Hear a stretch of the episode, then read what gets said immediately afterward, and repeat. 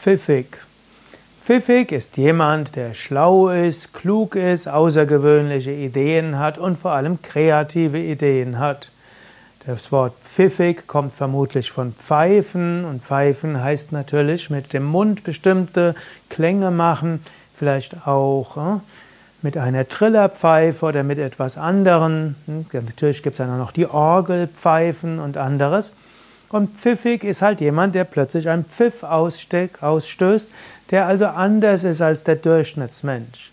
Ein pfiffiger Mensch ist kreativ, hat außergewöhnliche Ideen und kann auf dieser Basis natürlich auch Menschen irgendwo beeindrucken, er kann ihr Herz öffnen und er holt sie raus aus ihrem normalen Alltag. Ein pfiffiger Mensch ist also jemand, der in Routinesituationen etwas Außergewöhnliches hineinbringt.